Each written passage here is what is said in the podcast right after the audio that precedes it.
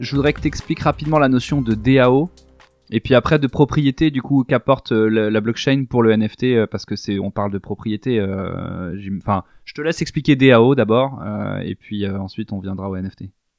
Bah, DAO, c'est issu de là, là, aussi, c'est comment dire, on trouve les racines, je dirais très très historiques dans tous les dans tous les mouvements anarchistes et plus particulièrement dans les cypherpunks, donc qui sont euh, ben, un peu le groupe, les, les, les, les Phil Zimmerman, les Julian Assange, en fait, et autres, qui visent justement à se passer de l'État. Euh, on peut très bien vivre euh, sans État, ou plus exactement, on laisse à l'État des fonctions régaliennes, comme vont être l'armée, comme vont être la santé, comme vont être la justice, par exemple, mais tout le reste peut être organisé, je dirais, un peu à plat, sans hiérarchie, et en ayant une sorte de démocratie réelle et en, temps réel et réel, donc sans avoir un étage représentatif tel qu'on peut l'avoir en France actuellement avec un, avec un Parlement. Donc on élit des, députés qui vont faire les lois et euh, voilà, et puis euh, être un, pouvoir alternatif comme ça gouvernement.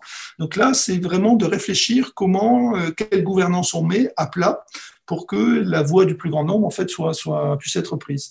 Donc le nom qui a été mis en place c'est la, DAO, Distributed Autonomous Organization ou Decentralized Autonomous Organization, donc qui est vraiment euh, une organisation autonome décentralisée. Donc euh, c'est vraiment il n'y a pas de cœur. C'est un peu comme Einstein le, décrivait pour l'univers. Euh, il n'y a pas de centre de l'univers. Donc il y a une pensée comme ça qui est à l'œuvre et qui est dit ben non voilà le, le, truc est à plat et il y a un collectif comme ça qui est alors, il est clair que la blockchain a été un peu pensée comme ça. Donc, tout le monde se dit, ah bah tiens, la blockchain, c'est forcément décentralisé c'est forcément, euh, il n'y a pas de centralisation possible. Donc, la DAO est une émanation de la blockchain.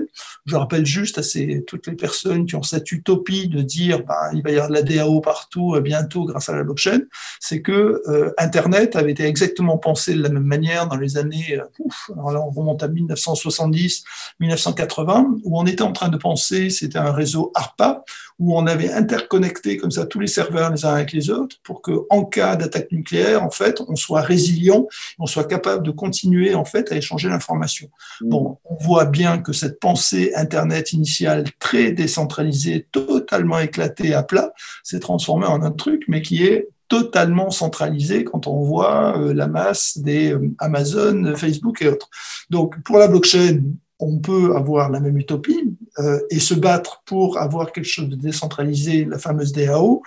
Euh, voilà, euh, elle, permet, bon, voilà, ça, ça, ça, permet de, penser des systèmes qui sont un peu différents. Voilà, qui, qui, vont, qui vont permettre de, prendre, de, prendre des bonnes décisions.